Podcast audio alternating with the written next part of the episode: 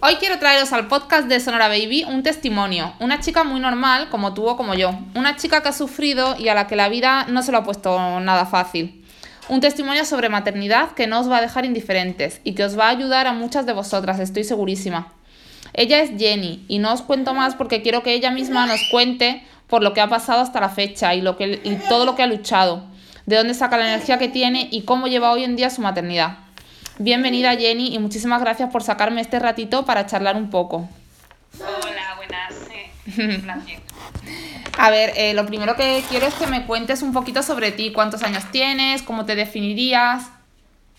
Bueno, pues tengo 27 años, eh, me defino una persona bastante vergonzosa, aunque parezca que no, eh, muy responsable, bastante impaciente, eh, noble, honesta y sobre todo que lucha por lo que quiere. Eso es lo más importante. Sí, yo por lo que he visto de ti en, tu cuenta de Instagram y lo poco que te he conocido, eh, sí que veo en ti una persona súper luchadora con lo jovencita que eres. Y ahora cuando nos cuentes tu historia, todas vamos a entender por qué. Con 20 añitos eh, te quedaste embarazada, pero algo no iba bien, ¿no? ¿Cómo, cómo fue este embarazo? Pues mira, el embarazo fue buscado, la verdad es que todos los embarazos han sido buscados. Queríamos ser papás jóvenes y nada, pues nos pusimos, nos pusimos al río y a los 20 años me quedé embarazada y pues al principio mm, yo creo que todas nos pensamos, por lo menos con esa edad, o yo en mi caso, que era, venga, me quedo embarazada y en nueve meses tengo aquí a mi bebé.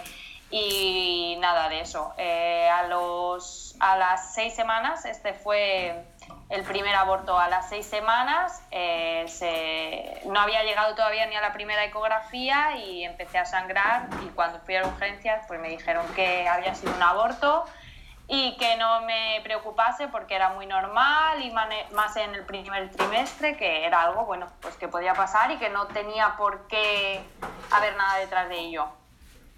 Así que el primer embarazo apenas me enteré Mm. porque fueron pues, eso, seis semanas de embarazo. Vale, y, y bueno, ¿tú cómo, cómo te quedaste después de esto?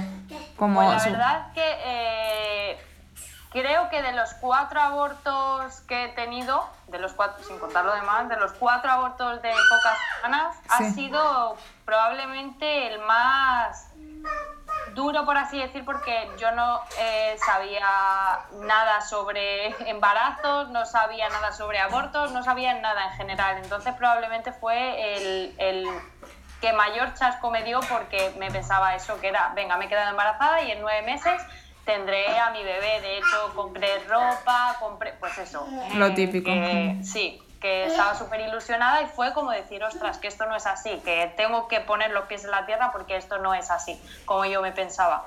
Claro, claro, este es el que te, tus expectativas, como pues lo que tú comentas. Pensabas nueve meses de embarazo maravilloso, luego tengo a mi bebé y todo feliz. Y, y claro, rompe todas tus expectativas.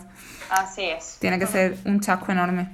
Bueno, y después de este primer embarazo y posterior aborto, han habido tres más eh, con el mismo final fatal, como has comentado. Cuéntanos un poco sobre, sobre estos tres embarazos posteriores. Pues esos tres, esos tres siguientes embarazos, pues lo mismo es verdad que para quedarme embarazada nunca he tenido problema, me he quedado muy rápido y Sí. pues el siguiente embarazo eh, me, quedé, me quedé embarazada, iba un poco con más cautela y a las ocho semanas volví a pasar lo mismo. Otro aborto, venga Jennifer, me decían los médicos, no te, no te preocupes, que eres muy joven, que eres muy guapa, ya ves lo que tiene que ver el ser guapa o no para tener hijos o no, pero bueno. me Los comentarios muchas veces inoportunos de la gente. Sí, me decían, eres muy guapa y muy joven y no te preocupes que, que tendrás tu hijo. Vale, el, si- el siguiente, tercer embarazo de 12 semanas, eh, parecía que iba bien, que había pasado la frontera esta de las 6, 7, 8 semanas, que era cuando anteriormente se habían producido los abortos, otro aborto más. Madre mía. Eh, me siguen diciendo lo mismo, es que son casualidades, es que no encontramos nada, es que todo es normal. En ese embarazo me hicieron una biopsia corial Sí. y en el tercer embarazo y salió todo bien, todo perfecto, el bebé estaba bien y no había problemas. Bueno, me vuelvo a quedar embarazada por cuarta vez a las 16 semanas que ya había habido, eh, o sea, ya había pasado la primera ecografía y no había líquido amniótico, tenía siempre oligoamniosis. Entonces me decían que, que no sabían, que, o sea, no encontraban el motivo que tampoco me estudiaba mucho, como era muy joven y todo, pues nada, que ya tendría mis hijos, me decían.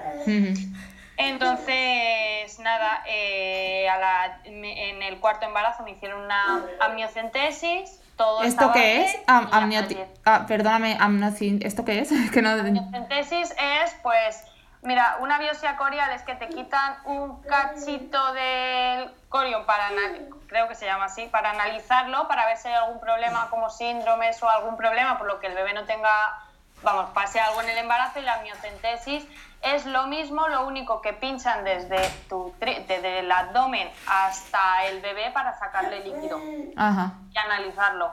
Entonces, pues vieron que, nada, que estaba todo bien, que no había ningún problema. Claro, eh, había riesgo de hacer tanto la amniocentesis como la biopsia coreana en los distintos embarazos porque te pueden pinchar la bolsa. Ajá.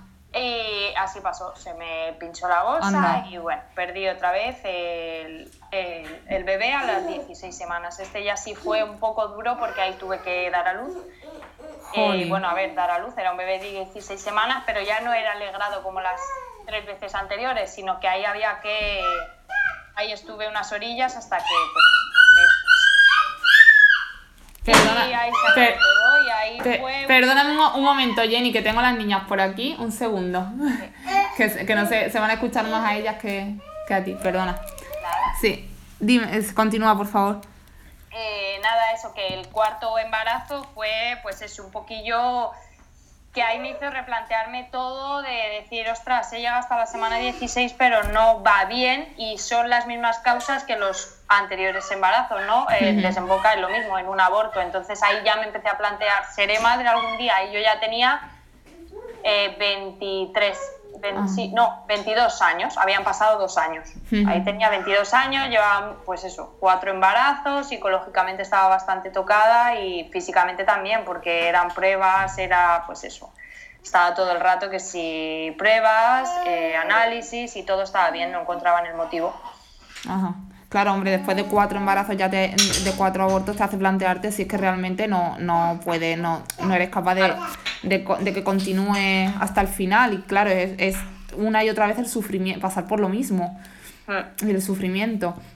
Y, y, entonces los tres primeros fueron legrados y el cuarto fue oh, como un parto, ¿no? Imagino. Sí, sí, sí, sí. tuve, vamos, me pusieron la oxitocina y... Qué fuerte. Y hasta que, sí, y hasta que nació y yo no lo vi, mi, mi pareja sí, sí que le vio, yo no. Madre mía. Y, y ya está, y ahí acabó todo. y entonces eso psicológicamente lo que nos cuentas te, te, te deja súper tocada, normal sí, psicológicamente la verdad que yo creo que es la parte más dura, porque sobre todo te hace plantearte, ¿podré ser madre, que es lo que realmente quiero, o, no, o no va a poder ser? claro. Y bueno, evidentemente hasta aquí ya habías pasado por muchísimo dolor, pero lo que me ha puesto la piel de gallina por encima de todo es el caso de tu quinto embarazo. Sé que tiene que ser muy doloroso recordarlo, pero me gustaría que nos contaras qué pasó, porque pienso que, bueno, que puede haber mujeres pasando por circunstancias similares o por situaciones que se pueden asemejar un poco y que tu historia creo que puede ayudarla bastante. Entonces, si nos quieres contar un poquito. Sí, el quinto embarazo eh, tiene nombre, se llama Iker. Eh, fue un embarazo. Este, este sí que mm, mm, es muy duro hablar de él porque pues le tuve en mis brazos. Madre mía. y falleció a la hora de vida y bueno, pues sí que em, todo el embarazo igual empezó mal, no había líquido amniótico, eh, no encontraban el problema, me decían que tenía que abortar, que esto no iba a llegar a ningún lado, que el bebé podía venir de, mil maneras, que, me plantease, vamos, que nos planteásemos, porque esto para mí es cosa de dos siempre, que nos planteásemos abortar, que pues eso, y nosotros siempre eh, tirábamos para adelante, decíamos, bueno, iban pasando las semanas, me iban haciendo controles semanales, iban pasando las semanas, el bebé iba creciendo, eh, el embarazo seguía, aunque sin líquido amniótico, muy mm. poco, o sea, había muy poco líquido y el bebé estaba encogidito donde había, donde había líquido y nada, fueron pasando las semanas, los días, hasta que mm, llegamos a la semana 22 más 5 y rompo agua. Mm. Me voy, bueno, no rompí aguas, empecé a sangrar, me fui a urgencias y cuando estaba para entrar a, al ginecólogo que me viera, ahí rompí aguas en la puerta del, del hospital, vamos. Y mm, me metieron para adentro, efectivamente, rotura de membranas y nada, me quedo ingresada en reposo absoluto. Estamos hablando que estaba de 22 más 5. Me quedo ingresada en de reposo absoluto a ver a dónde llega esto.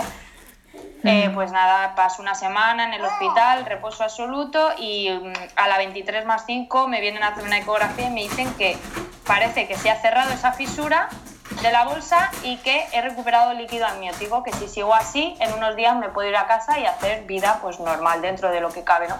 O sea, que el embarazo había dado la vuelta y, y iba todo bien, sorprendentemente iba bien. Entonces, pues nada, para mí, imagínate, un subidón, pues justo al mediodía de ese mismo día, estamos durmiendo la siesta en el hospital y empieza a sangrar mmm, a lo bestia.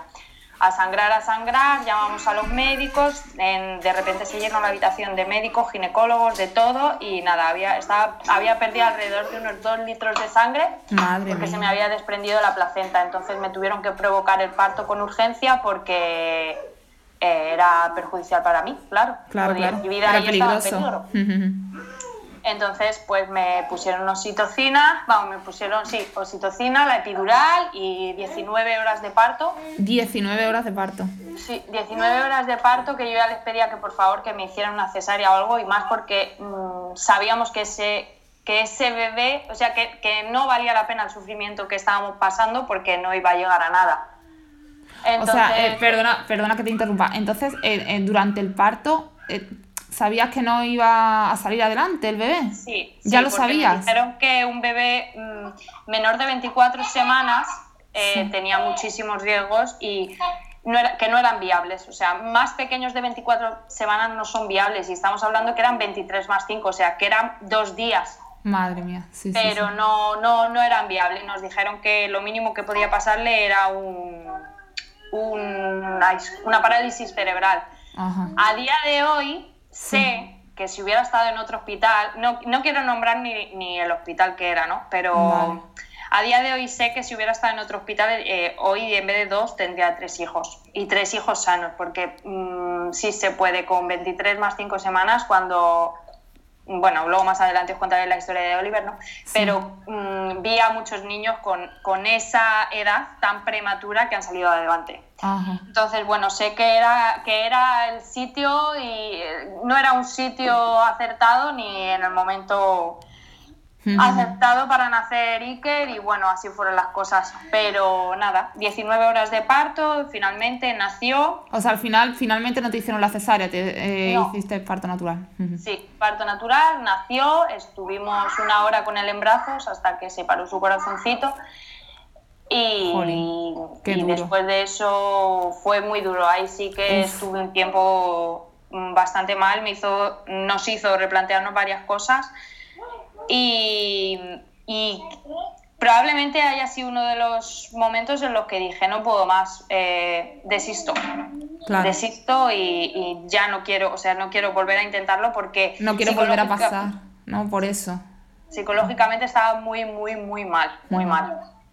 Claro. Y luego también, bueno, eso, imagino que, eh, que, dirías, bueno, y si pasa otra vez, que no puedo pasar más veces por esto porque mm, me hundo ya, ¿no? O sea, eh, debe ser el, claro, miedo, miedo y que como no encontraban nada, siempre decían, no es que son casualidades, no es que esto está pasando y no es por nada, sino porque tienes mala suerte. Entonces yo decía, vale, pero es que llevamos cinco embarazos y cinco embarazos con mala suerte. Yo no me puedo arriesgar a que un sexto vaya mal porque tengo 23 años, ahí tenía 23 años cuando nació Iker, tengo 23 años y llevo tres años eh, luchando contra corriente, contra algo que ni siquiera tengo la garantía de que, de que en algún momento voy a tener la recompensa que, ¿sabes? Que es ser madre. Entonces, mm, ahí desistí un poco.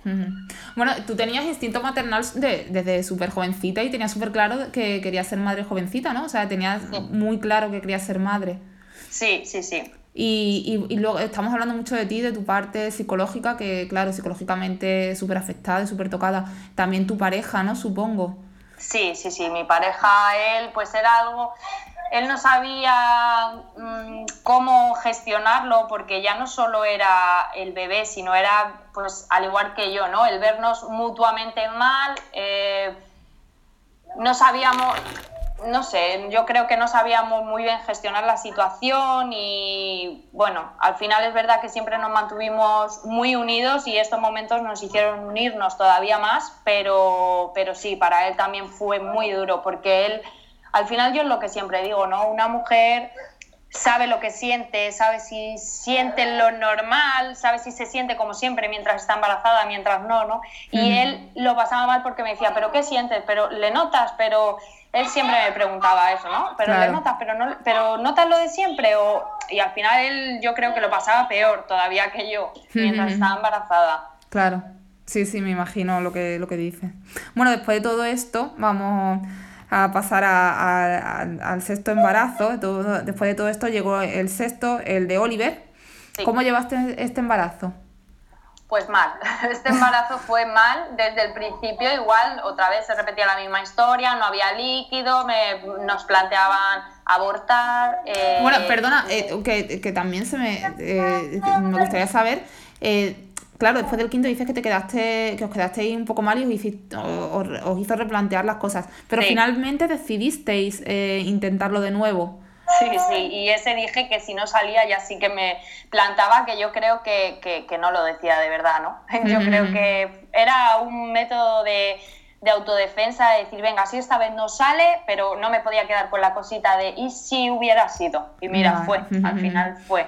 Vale, entonces, vale, continuamos. Eh, me dices que este embarazo mal desde el principio otra vez, ¿no? Entonces... Sí, mal, igual otra vez, sin líquido amniótico, pues se repetía la historia de siempre, no había líquido, nos planteaban abortar, reposo absoluto, sangraba, bueno, de todo, ¿no? Eh, hasta que empezó a ir bien de repente, otra vez controles semanales y en la semana 21 me dicen que estoy recuperando líquido, pues sin hacer nada, o sea, porque realmente no cambiaba ningún hábito ni nada, yo te... no cambiaba nada, pero en la semana 21 22 no se sabe el por qué, como que recuperaba líquido y se, se volvía un embarazo normal, ¿no? Entonces, otra vez, pues en la semana 21 me dicen que está todo, está todo bien y que, y que, bueno, que parece ser un embarazo normal, que me van a empezar a, hacer eh, controles eh, cada 15 días en vez de cada semana. Le pregunto si me podía ir de vacaciones porque era verano. y me dicen que sí, que sin problema, que además nos va a venir bien para desconectar y tal. Bueno, pues nos fuimos de vacaciones a Cádiz y estando en Cádiz, eh, de 22 más 5, igual que con Iker, durmiendo por la noche, rompo aguas. Entonces, claro, imagínate, mismas semanas, mismos días, es que fue mm, una coincidencia brutal porque era 22 más 5 en los dos casos y dijimos, no puede ser.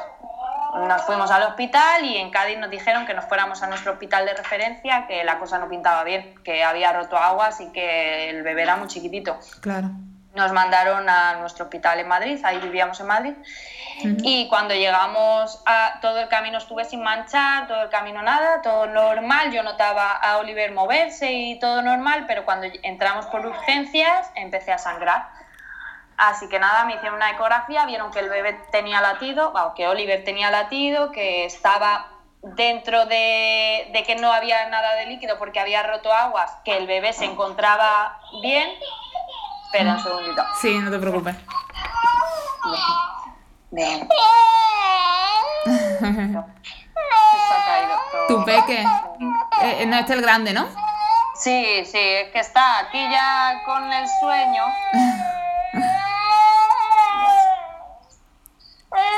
ya está. cansadito ya. Ya está, sí que tiene más sueño que vergüenza. Normal que mm, eh, esto, que llegamos al hospital, me hacen una ecografía, el bebé tenía latido y me dicen que me tengo que quedar ingresada porque al tener, o sea, no me pueden eh, provocar el parto porque el bebé, eh, o sea, porque el embarazo se mantiene estable, pero que no me puedo ir a casa porque, claro, con una rotura de bolsa, mm, si cojo una infección, pues hay es perjudicial para, para mí, ¿no? Entonces me quedo ingresada y yo decía, pues ya está, otra vez se repetirá la historia y a ver cuánto tiempo dura aquí. Eh, estuve seis semanas eh, ingresada en reposo absoluto, de las cuales dos veces tuve amenaza de parto y me lo pudieron parar. Claro, fueron seis semanas en las que estuve monitorizada por la mañana, por la tarde, por la noche, en las que me hacían ecografías constantes para ver el líquido del niño, para ver si él seguía creciendo bien. Y a las 28 semanas justas me monitorizan por la mañana, todo normal, y a las 11 del mediodía eh, empiezo con contracciones. Empiezo a notar contracciones, eh, mi chico se había ido a trabajar porque vivíamos en el hospital, vamos, mm, yo estaba allí y él estaba conmigo, no, no iba a casa nada más que para ducharse y cambiarse de ropa. Entonces, como todo estaba normal, pues se fue a trabajar.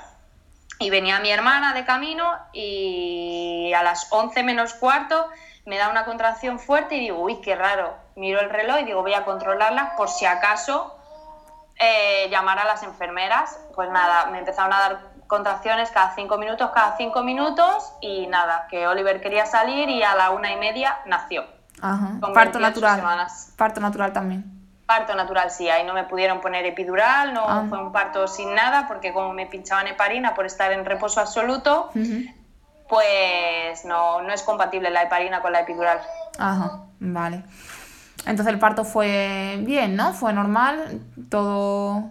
Sí, fue un parto normal, lo que pasa que, claro, era un parto en el que estaba todo muy controlado porque a la que Oliver naciera, con 28 semanas, 860 gramos... Madre mía. Pues corriendo se le tenían que llevar, claro. De hecho, le tuvieron que reanimar con adrenalina y todo porque nació con las pulsaciones muy bajas y le tuvieron que intubar o sea que fue un poco que no se sabía tampoco qué iba a pasar con él.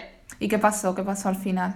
Pues al final estuvo en la UCI 63 días porque fue muy prematuro y con muy poquito peso. Pasó una sepsis a la semana de vida, que es una infección generalizada, pero la superó muy bien, sin secuelas y sin nada. Mm, estuvo, lo que te digo, 63 días en UCI, pues un poco el procedimiento que siguen estos niños es aprender a respirar por ellos solos, porque se les olvida respirar y le dan bradicardias, o sea que al final también fue un poco, yo creo que es la experiencia más dura de toda mi vida, ver a mi hijo así en esas circunstancias y sin saber qué iba a pasar, porque realmente ahí nadie te garantiza que tu hijo vaya a salir adelante. He visto, estando allí, he visto muchos casos de niños que no han salido, niños que sí, niños, y no importa la edad gestacional, sino el cómo estén ellos por dentro de maduración.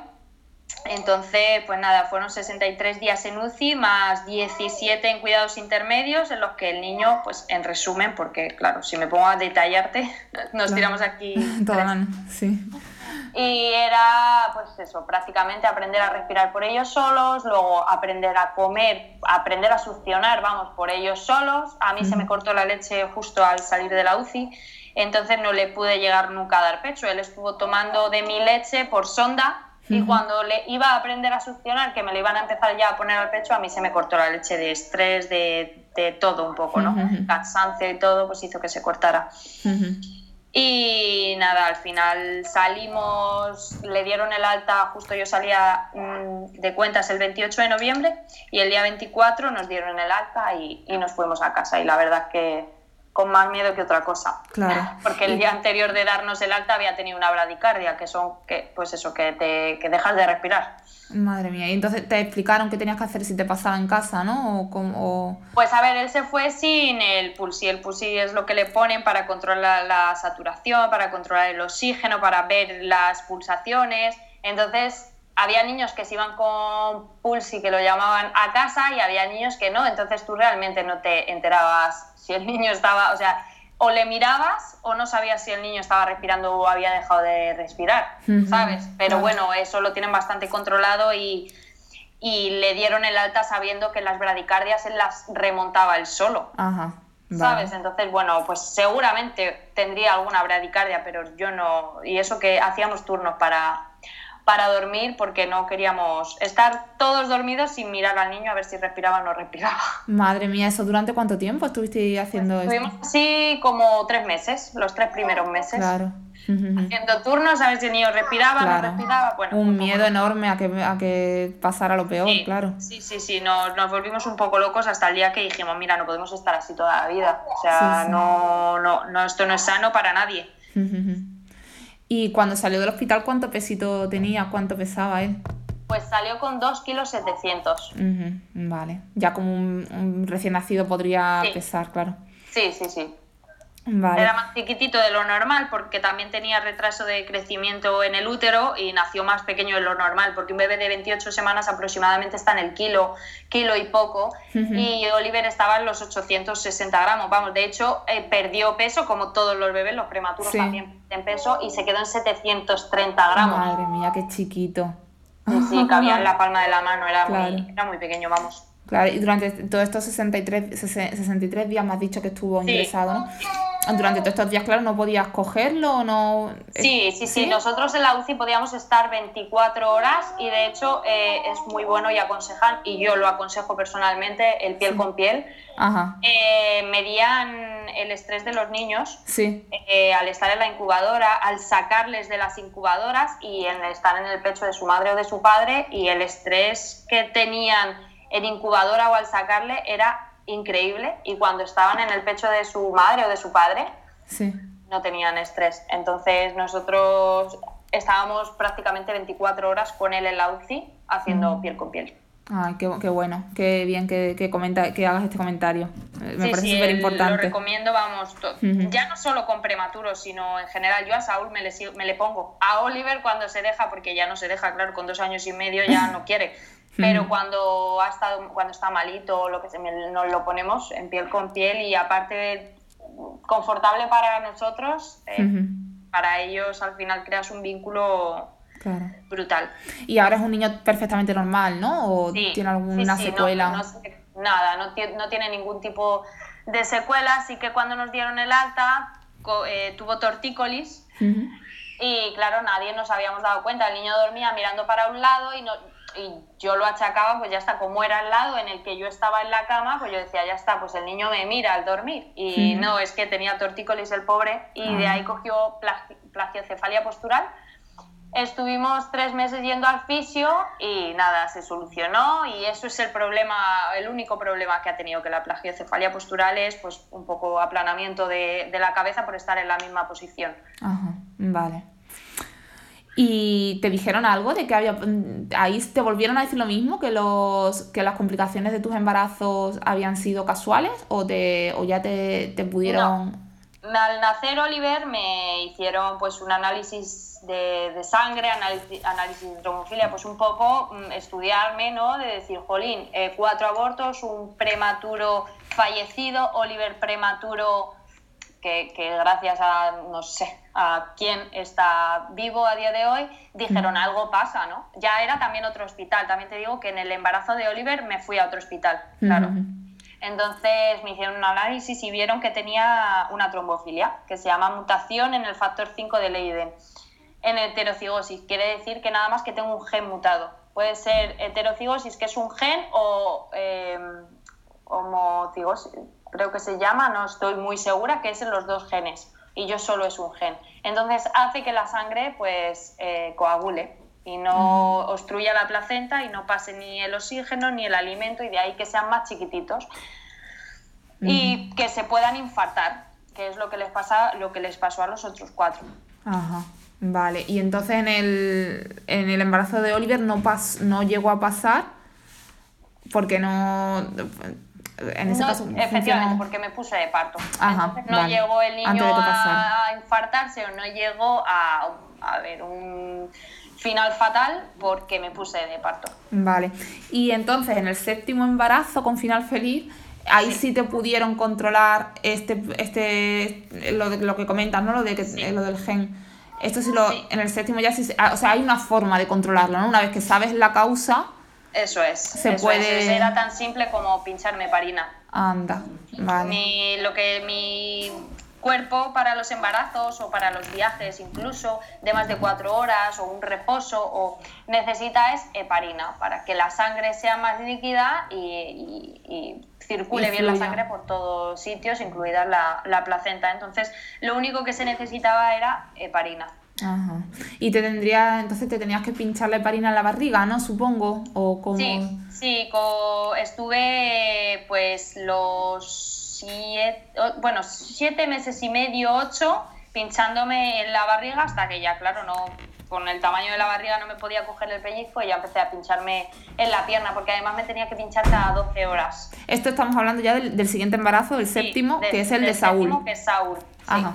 Vale, entonces este empezaste desde el principio a controlarte y ya me estás hablando de 8 meses, o sea, este ya sí que llegó bien a terminar. Sí, él nació con 39 semanas, me lo indujeron. Ajá. Vale. Vale, entonces este embarazo con la solución de la heparina fue un embarazo totalmente normal. Sí, sí, sí, sí. Fue un, embarazo de alto riesgo, de ahí mi nombre en Instagram. Un embarazo de alto riesgo, igual que Oliver también, pero este desde el principio me lo controlaban así por, por igual, por la trombofilia, controlada por hematólogo y ginecólogos. Y, me veían cada 15 días para hacer control de ecografía, para ver el líquido, para ver el cuello del útero si se acortaba, porque si se acortaba me tenían que hacer un cerclaje para que no se produjese un parto prematuro como con Oliver, porque tenía un 70% de probabilidades de que Saúl fuera prematuro, por haber tenido dos bebés prematuros. Vale, y finalmente, sin embargo, te lo tuvieron que inducir, qué curioso. Sí, sí, me lo, pero me lo tuvieron que inducir porque me cortaron la, apuraron la heparina hasta la semana 38 más 5 y era una burrada, claro, si yo me ponía de parto, pues mm, me podía desangrar prácticamente, porque me ponía una dosis muy alta de heparina, me pinchaba 60 cada 12 horas. Claro, y entonces la sangre estaba ya demasiado diluida, entonces te ponías de parto, claro, entiendo que era un riesgo. Claro, entonces el hematólogo me cortó la heparina, me dijo, ya está, eh, heparina y adiro, también me tomaba adiro, que igual es una aspirina al final y te hace la sangre todavía más líquida, o sea, y claro, cuando la ginecóloga vio que el hematólogo me había cortado la, la heparina, dijo, no, no, no podemos seguir con este embarazo porque ya no es que, o sea, mm, corremos el riesgo de que al bebé le pase algo.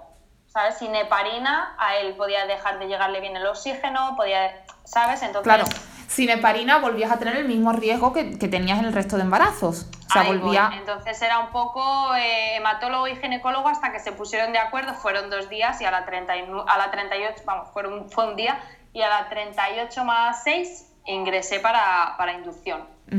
Y luego fue otra vez parto natural, eh, inducido, ¿no? sí, sí me pusieron el Propes, que es un tipo de tampas para provocar un poco al cuerpo para que se ponga de parto y, nada, estuve, me pusieron el propes a las 11 de la mañana y a las 10 y media, 11 de la noche empecé con contracciones y a las 5 y 17 de la madrugada nació Saúl. También fue un embarazo sin epidural porque no quise yo ponérmela, porque con Iker lo pasé muy mal seis o siete meses después porque me dio reacción y estuve muy mal con la espalda entonces decidí no ponerme epidural y fue un parto sin epidural. Con, me tuvieron que hacer episotomía, también usar ventosa, porque bueno, fue un poco caos, pero finalmente el niño nació estupendo. ¿Y todo esto sin epidural? Sí, sí, sí, sin epidural. madre, me lo estoy imaginando, madre mía. Sí, sí, sí, sí. Fue, mira, yo eh, hubo un momento que dije, ¿en qué momento he dicho que no me quería poner epidural? Porque lo pasé realmente mal porque el niño estaba encajado. Bueno, bueno, fue un poco un poco caos, pero claro, esto se olvida. Claro, no, ya, ya le ves la carita y se te olvida todo. Entonces, Saúl también está perfectamente, ¿no? Sí, sí, sí. ¿Cuánto tiempo tiene ahora? Saúl tiene tres meses. Tres meses. día 30. Y a él sí le pudiste dar el pecho, ¿no? Sí, sí, él está con lactancia materna exclusiva, de hecho. Qué bien, qué bien. Muy bien, me alegro muchísimo. Bueno, pues ahora que eres mami de dos niños súper sanos y súper felices, cuéntame un poco cómo te organizas, si tienes algún truquillo para llevar la, la, maternidad de una forma así feliz, sin agobios, tranquila. Pues mira, no te voy a mentir, no te voy a decir que todo es fantástico, que todo es genial, tengo mis días como todo humano, yo creo, ¿no? Y hay días en los que estoy cansada, ¿no? Porque al final dar el pecho, oye, muy bonito, es muy sacrificante, es muy gratificante, pero también es muy sacrificado y al final no duermo más de dos horas seguidas por la noche. Me tiro toda la noche prácticamente dando el pecho y bueno, pues con un niño de dos años que no para en todo el día, pues hay momentos en los que digo, no puedo más, pero bueno, al final es un poco me organizo sobre la marcha, no te voy a mentir. No, no tengo una organización, no tengo un plan o nada. Intento hacer a Oliver partícipe en todo para que él se sienta importante, que lo es, para que él se sienta importante con Saúl y, y, para mí al final verles juntos pues mira, si hoy no se recoge la casa, ya se recogerá mañana. Si, no sé, si hoy tenemos que comer un bocadillo, pues mira, ya mañana comeremos algo mejor, pero al final creo que lo más importante es dedicarle tiempo a ellos, que son ahora mismo quien nos necesitan. Sí, muy buen, muy buen consejo, me gusta. la verdad que sí que es súper importante. Luego ya habrá tiempo de tener la casa ordenada cuando ellos sean grandes y el pues tiempo que, que, son pequeñitos eh, son, es para disfrutarlo y luego pasan muy rápido. Pues sí, además que yo creo que nuestros hijos el día de mañana no van a recordar si teníamos la casa súper limpia o no, sino van a recordar el tiempo que pasábamos con ellos. Pues mira, es que mis padres jugaban conmigo en la habitación a los coches. No van a recordar, uy, pues mi madre tenía el salón impecable. Totalmente.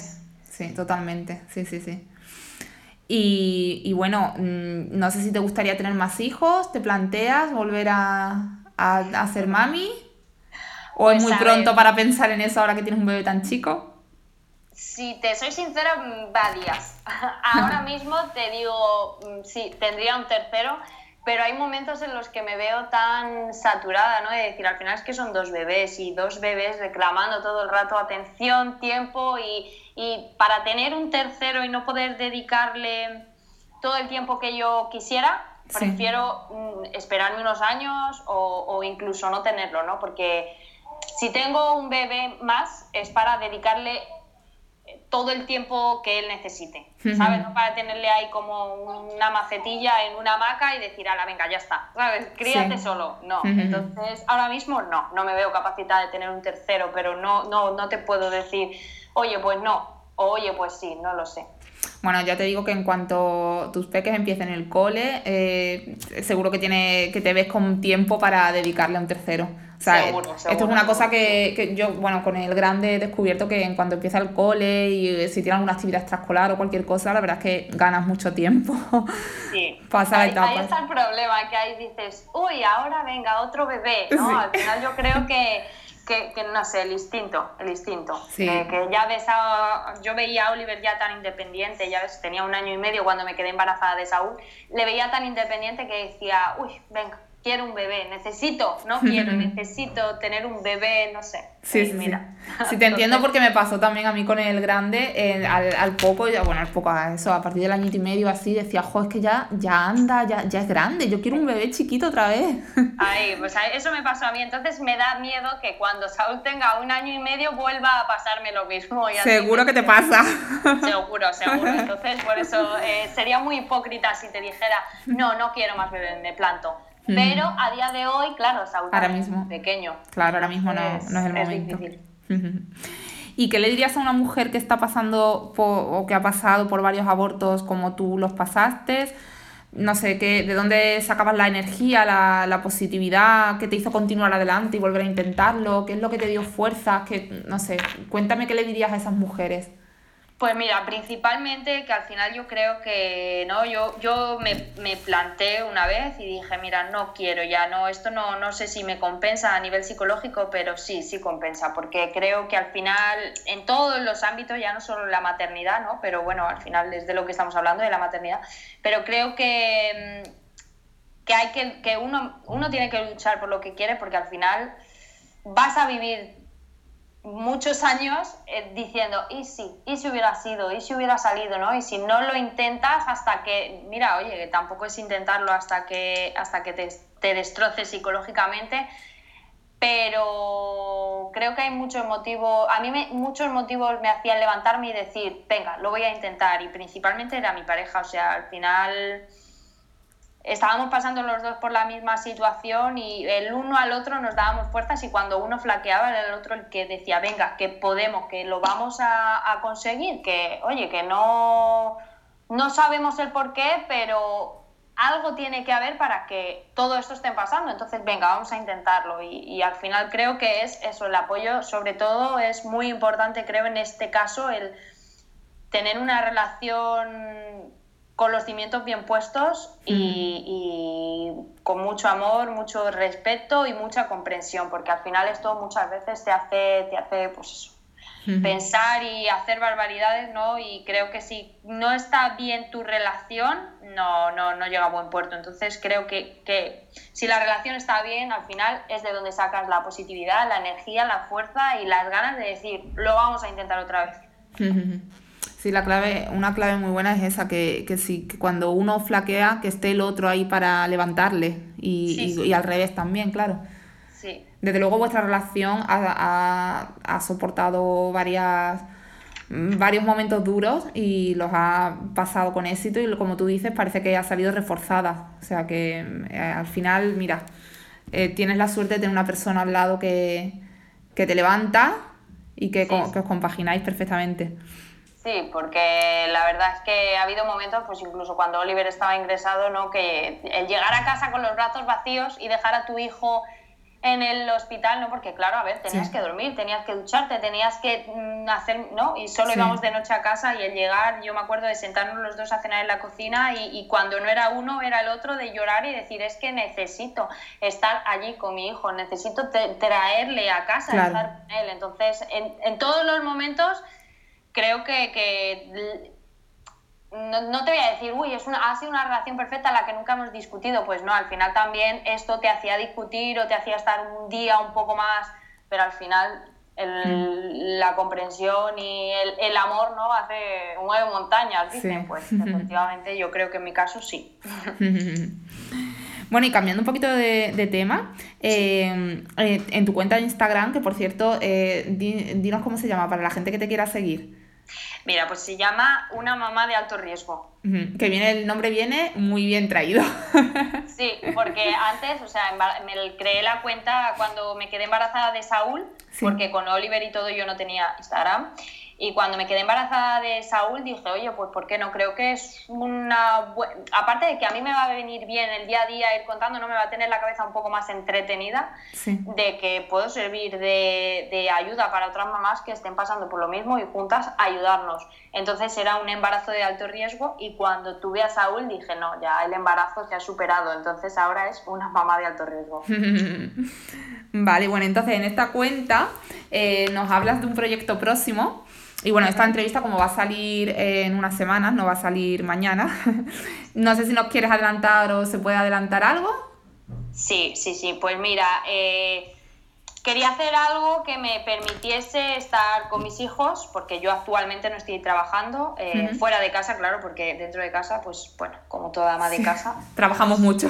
Sí, mucho más que fuera, yo creo. Sí. Pero bueno, eh, al final quería algo que me permitiese estar con mis hijos y a la vez que me gustase. Entonces, fusionar un poquito eh, las ambas cosas salió pues decir, venga, ¿por qué no hacer cositas para, para los peques, no? Y pues nada, eh, voy a hacer chupeteros, mordedores. En principio voy a centrarme en esas dos cositas, pero quiero ir incorporando poco a poco más eh, complementos y cositas para los más pequeños, pues personalizado, todo personalizado con nombres o con lo que cada uno quiera ponerle los chupeteros o los mordedores. Entonces es eso. Accesorios para bebés, ¿no? Y hechos por ti entonces, a mano. Sí, sí, sí, sí. Qué guay, qué bonito. Y ya poco, vamos, estoy esperando ya que, que me llegue todo para poder empezar a, a mostrarlo y a, pues a empezar, a, a rodar todo. Muy bien, seguro que vas a tener muchísima suerte. Eh, bueno, ¿y cuáles son tus metas y tus objetivos para el futuro? Pues mira, eh, lo más importante para mí y es, eh, vamos, para mí y con la persona con la que al final comparto mi vida, ¿no? que es mi, mi pareja, es vivir como y donde queremos, como estamos haciendo hasta ahora. Nosotros vivíamos en Madrid y un día dijimos, vamos a cambiar de aires, cuando Oliver tenía un año, y nos vinimos a vivir a la, a la costa de Almería. Entonces nadie me na- no garantizo que me vaya a quedar aquí para siempre, entonces pues pues eso, vivir como y donde queremos, poder dedicarnos a lo que a lo que nos gusta y por lo que hoy estamos trabajando, ¿no? Y construyendo un poquito también otro proyecto paralelo con mi chico, que es un poco más centrado en el deporte y tal, ¿no? Entonces, un poco centrarnos y construir hoy que somos jóvenes y podemos hacerlo un poco el futuro para, para mañana, y, pero sobre todo y lo más importante para mí es disfrutar de, de, de- de mi familia, de mis hijos, de, del día a día, ¿no? que creo que, que es lo más importante. Por supuesto. Eh, bueno, ¿de dónde eres entonces? Ahora mismo, a ver, yo Bueno, nací en Madrid, pero eso, ahora eres de Madrid. en la Vale. costa de Almería, un pueblecito de costa de aquí. Vale. Vale. Eh, bueno, y una pregunta que a mí me gusta mucho hacer en, en las entrevistas, que siempre la hago al final, es ¿cómo te ves dentro de 10 de 10 años? Pues mira, esto es algo que me han preguntado un montón de veces. ¿Ah, sí? Sí. Yo creía que era original.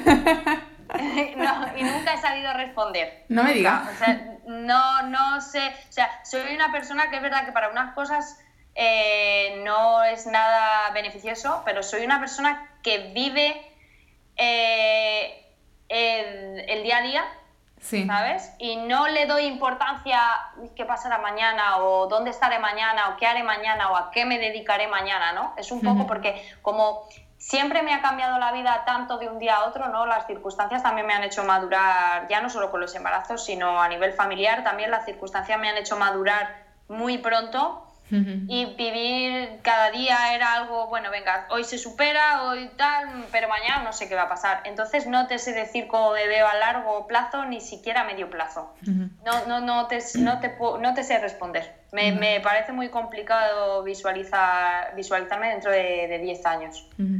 A mí me da la sensación de que además no, que no te interesa, o sea, que, que realmente es como tú dices, te gusta, o sea, vives el presente y disfrutas el día a día y, Ay, bueno, y no, no me estás... quiero, no, porque Sí. yo creo que si me visualizo en 10 años, hay Sí. muchos eh, ámbitos que voy a sufrir. Entonces, como no me gusta anteponerme a nada, de Ujú. y si pasará esto y si, porque no quiero sufrir hoy por algo que ni siquiera ha pasado.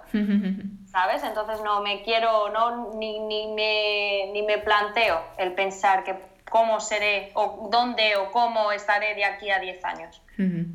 Bueno, es una filosofía de vida, la verdad es que muy, muy chula. eh, disfrutar el presente y vivir, como tú dices, donde quieres. Pues mira, te, te apetecía cambiar de aires, te, te gustó Almería por lo que sea y allá que te vas y vas disfrutando el presente, disfrutas de tus hijos también, como dices, sin pensar en si tienes la casa ordenada o no.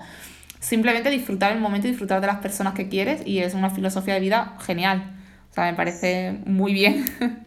Sí, a ver, al final yo creo que es lo que te digo, que un poco la vida ¿no? te hace muchas veces ponerte, es decir, esto eh, algún día se acabará y vamos a vivir nada más que una vez, pues ¿por qué perder, bueno, no perder el tiempo, sino el, el hacer algo, si, si se puede y se eh, te permite, ¿por qué hacer algo que no quieres? ¿no? ¿Por qué tener que, no sé, no sé. Sí. Preocuparte por el futuro y por cosas que no han pasado, la verdad que sí. Ahí voy. Bueno, Jenny, eh, muchísimas gracias por abrirte, por contarnos tantísimas cosas y tan íntimas además. Muchísima fuerza para la crianza de tus dos peques, que la tienes. Y muchísimo éxito en, en tu nuevo proyecto y en todos los proyectos de vida que, que emprendas. Eh, te deseo, pues no sé, Jenny, lo mejor de lo mejor, porque eres una chica eh, estupenda y, y que disfruta el día a día, como tú dices, Mm. y que te mereces lo mejor, de verdad, Jenny. Muchísimas gracias. La verdad que ha sido un placer eh, tener esta experiencia contigo y bueno, pues si sirve para ayudar o para no ayudar, ¿no? Porque al final creo que cada una llevamos nuestra vida y nuestros temas como podemos, pero bueno, si, si sirve de ejemplo para alguien el decir, oye, mira que me ha costado, pero lo he conseguido y tengo dos soletes en casa, pues decir que, que, que no, creo que no hay que rendirse en esto y que, y que se puede, y que al final llega y que con sufrimiento, por supuesto, y que el suf- sufrimiento, tú que eres madre, me confirmarás que no se acaba nunca, porque hasta cuando les sale un lunar te piensas lo peor del mundo, Sí. Pero que al final, pues oye, mira, se sale de todo y todo se olvida, ¿eh? porque a mí no me olvido de, de- de- sobre todo de Iker, ¿no? Le tengo muy presente a todos, pero sobre todo a Iker, pero se aprende a vivir con ello. Eh, Además tienes, como tú dices, dos soletes que se merecen tener una madre mm, eh, positiva y alegre y dedicada a ellos, sin, sin eso, sin sufrir por el pasado tampoco, aunque lo tengas en tu corazón, por supuesto. Pero Sí, creo que es algo con lo que no tengo que cargarles a ellos, ¿no? Que al final, si yo, mm, si nosotros, ¿no? Tanto su padre como yo no superamos eso, al final es algo con lo que ellos van a convivir, ¿no? Con una tristeza o con un pequeño pasado ahí un poquillo oculto de, de, de- pues sus hermanos no dejan de ser sus hermanos. Entonces creo que es algo que ellos no tienen por qué pagar. No, por supuesto. Se merecen que estemos uh, fuertes y... Y alegres y... y efectivamente. Sí. Bueno, Jenny, pues nada, muchísimas gracias. Seguiremos en contacto. Y, a los oyentes del podcast, recordaros que hoy podéis, que os podéis suscribir eh, al podcast de Sonora Baby y también compartir en redes y entre conocidos la existencia de este podcast, ya que esto bueno, ayudaría mucho a seguir trayendo entrevistas y testimonios como el maravilloso testimonio que hemos traído hoy y darle continuidad al, al podcast. También recordaros que si, os, que si os suscribís a la página web de www.sonorababy.com os llegarán ofertas exclusivas por correo, ¿vale? Que es una novedad que hemos incluido eh, hace poquito. Y nada, muchísimos besitos y hasta el próximo episodio del podcast.